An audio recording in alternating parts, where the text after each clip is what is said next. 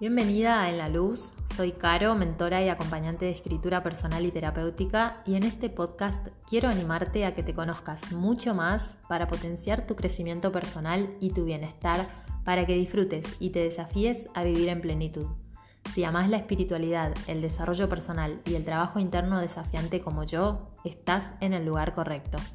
Luego de animarme a tomar en serio mi compromiso conmigo misma y registrar mis procesos por escrito, pude aumentar mi bienestar y conciencia. Y estoy acá para acompañarte en este camino. Así que si tenés claro que querés crecer y disfrutar del presente a conciencia, sintiéndote plena, quédate y empezamos. Buenas, ¿cómo va? Vamos volviendo a retomar los episodios de este canal ya que desde marzo estoy muy metida de lleno tanto en el lanzamiento como en el desarrollo de mi taller inicial Viaje a la Escritura Terapéutica, que como les conté es un taller de 12 semanas para mujeres, donde transitamos juntas un recorrido de conciencia interna y autoconocimiento con la escritura como principal herramienta. El grupo que se armó este año es hermoso. Nos encontramos para transitar juntas este viaje que elegimos emprender y que por algo decidimos y necesitábamos hacerlo, y me incluyo porque yo también estoy aprendiendo muchísimo. Y la próxima edición será en abril de 2024, así que si este año tuviste ganas pero no pudiste sumarte, tranqui porque pienso que todo llega en el preciso momento que tiene que llegar y en marzo del año que viene abro de nuevo las inscripciones. Bueno, hoy en principio te quiero agradecer por estar acá escuchando este podcast. Me encanta cuando me dicen te escuché o escuché el episodio o cuando es el siguiente. Siento que tardé un poco en finalmente hacer y decir lo que vine a hacer y decir, pero que aquí está mi alma frente a este micrófono ahora para compartir su voz a través de la mía y llegar a ustedes. Y ahora sí, vamos con lo que me pareció interesantísimo compartir hoy. Es un tema que me gusta, me atrae y me llama la atención desde hace tiempo. Y que además en el último año estudié y aprendí muchísimo más acerca de él. El tema es energía y emociones. Hay una frase que la repito siempre, casi como un mantra, y te la voy a decir a vos que estás escuchando ahora, y es, cuida tu energía. Para mí, cuidar tu energía es cuidar tus emociones, y cuidar tus emociones es cuidar tu energía. Y con esto no quiero decir que debamos intentar solo sentir emociones agradables o positivas, por decirlas así de alguna manera, porque en realidad no hay emociones buenas ni malas, sino que son todas neutras y cumplen determinadas funciones. Existen estudios como por ejemplo, y contándolo muy resumido, el del doctor David Hawkins, tal vez ya lo conocen, a los que o a las que no lo conocen les cuento que luego de más de 20 años de observar a muchas personas, este investigador desarrolló el mapa de la conciencia, en el que además de describir lo que para él son los 17 niveles de conciencia que pueden transitar las personas y las emociones que predominan en cada nivel, se pudo medir la vibración energética de esos estados emocionales en una unidad de medida llamada hercio que es la cantidad de veces que oscila una onda de energía en un segundo. Parece medio complicado de comprender escuchándolo así, digamos, suelto en el aire, sobre todo si es la primera vez que estás escuchando acerca de esto, pero en sí y resumiéndolo aún más y con palabras mucho más sencillas, el doctor concluyó en que cada uno de los niveles de conciencia están asociados con ciertas emociones predominantes y se midió la vibración energética de esas emociones. Cada nivel de conciencia determina cómo la persona percibe su realidad y qué pensamientos y emociones predominantes tiene en su día a día. Los niveles de estos estados de conciencia o estos niveles de conciencia que el doctor eh, descubrió o en los que concluyó se dividen en tres grandes grupos. En el grupo más bajo, por decirlo así, después ustedes si lo buscan lo pueden ver, pueden googlear mapa de la conciencia y les va a aparecer la tablita. En, este, en estos niveles de más abajo, las personas se encuentran en modo reactivo. ¿Qué quiere decir esto? Que allí predomina el victimismo, la queja, la pereza, el no tomar acción y hay que trabajar a nivel de motivación, creencias, autoestima. Las emociones predominantes en los niveles de conciencia de este grupo vibran a muy baja frecuencia. Hay muy baja energía. Un poquito más arriba está el grupo de las personas que se encuentran en modo proactivo y predominan en estos niveles emociones como el deseo, el orgullo, el coraje.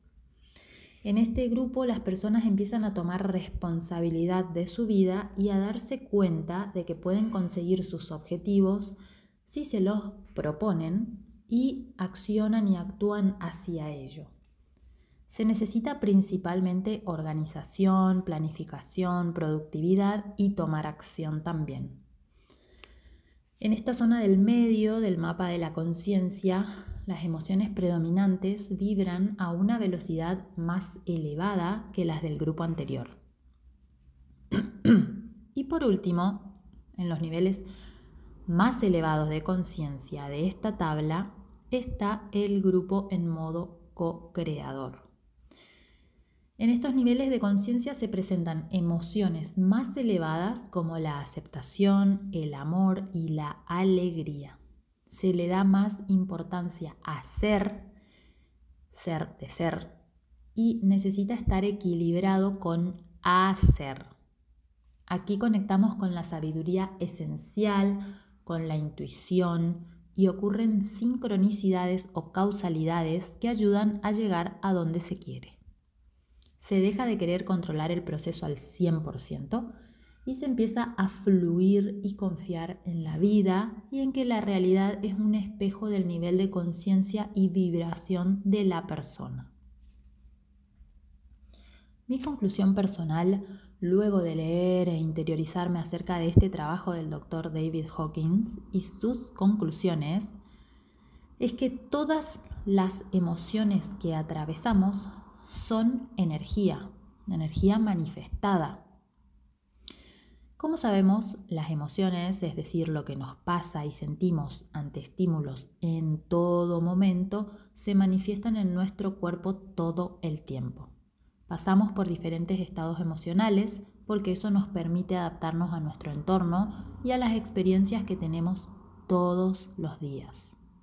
Tomamos decisiones también influenciados por nuestras emociones o estados de ánimo. Y como casi no nos han enseñado, o por lo menos a mí, acerca de educación emocional o gestión de las emociones, en ocasiones nos cuesta mucho, también al menos a mí, reconocer con certeza y seguridad qué sentimos qué nos pasa y qué nos dicen esas emociones. Yo, por mi parte, desde hace dos años estoy estudiando mucho acerca del lenguaje emocional de las personas y también acerca de energía. Y descubrí que transito mejores estados emocionales cuando estoy atenta al cuidado de mi propia energía. ¿Y qué quiere decir esto?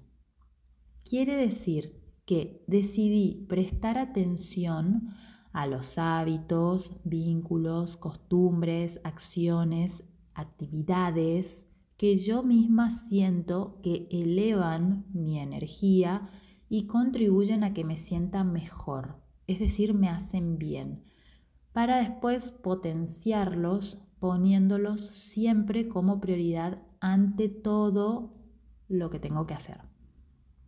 Por ejemplo, Para las actividades semanales, que son muchas, sobre todo cuando hay pequeños en la familia, siempre trato de priorizar el concretar primero las de mi cuidado personal antes que las demás que considero obligaciones en su mayoría y que en realidad pueden esperar.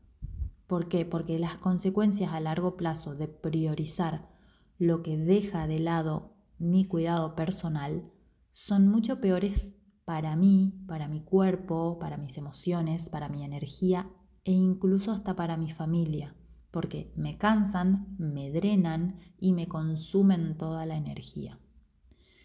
Mientras que si priorizo las que considero que elevan mi energía, no solo me hacen sentir mejor, sino que aumentan mi motivación para concretar las obligaciones que antes me costaban mucho más hacer y cumplir, porque llegaba literalmente arrastrándome sin energía. Así, cuidando mi energía, estoy atenta a cómo me siento y qué siento, y eso hace que transite mejores días con mejor motivación, aumente mi autoconocimiento y tenga herramientas emocionales también. Por supuesto que esto suena sencillo, pero, y esta es la parte para mí más difícil, implica renuncias.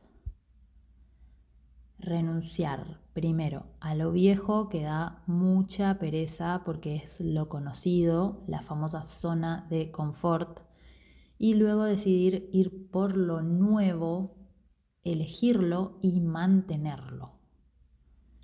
Implica renunciar a vínculos, relaciones, formas de vida más sencilla en cuanto a esfuerzo. Por ejemplo, llamar o pedir comida es mucho más sencillo y más fácil que cocinar una buena comida nutricionalmente hablando, ¿no?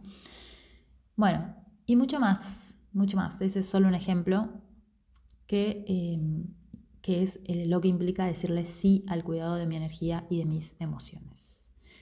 A veces, al menos a mí, me cuesta, me cuesta y me cuesta, pero van más de dos años de transitar este camino de cuidado de energía y emociones y sobre todo el último año y la verdad es que eh, hay transformaciones que no me las imaginaba posibles. Es decir, desde que comencé a priorizar el cuidado de mi energía y estar más atenta a mis emociones, las transformaciones que manifesté, sinceramente antes no me las imaginaba. Por ejemplo, este podcast es producto de haber priorizado dónde enfocar la energía dirigida al trabajo y de haber dicho que no a muchas cuestiones más, que al principio fue incómodo y me costó, pero que me liberaron la fuerza, las ganas y el tiempo de poder hacerlo. Y así en casi todos los aspectos de mi vida. Siempre tratando de buscar un equilibrio entre el ser y el hacer es decir, entre la energía femenina del fluir con las cosas que se van dando y la energía masculina del hacer y reforzar que se necesita también para la concreción de proyectos. Así que me pareció muy interesante contarte acerca de este tema de emociones y energía, el mapa de la conciencia del doctor David Hawkins, se escribe H-A-W-K-I-N-S por si lo querés googlear porque al ver la imagen del mapa seguramente lo vas a poder comprender mejor que tratándolo, tratando de entenderlo solo con las palabras en el aire que intenté yo em, compartirte, ¿no? Em, bueno, puedes buscar acerca de él y de su trabajo. También hay un libro que él escribió que te puede servir para ampliar este tema, que es muy interesante. Y en el episodio que sigue podemos hablar de ejemplos concretos e ideas de cómo comenzar a aplicar ciertas cositas, dar ciertos pasos que pueden mejorar y elevar tu energía o em, darte una mano en eso. pero recién eso será en dos semanas porque ahora no puedo comprometerme a, a mantener el ritmo de un episodio por semana. Estoy enfocándome al 100 en el taller de escritura terapéutica que estoy compartiendo todas las semanas con las mujeres valientes que decidieron participar. Así que bueno, eso es todo por hoy. Espero que te haya gustado este episodio, que puedas resonar con algo de todo lo que hablamos. Escribime si tenés alguna inquietud, alguna duda o simplemente para decirme qué te parece. En las redes sociales o en mi web hay formas de contacto, así que por ahí podemos charlar. Nos vemos pronto y gracias por estar acá. Un beso.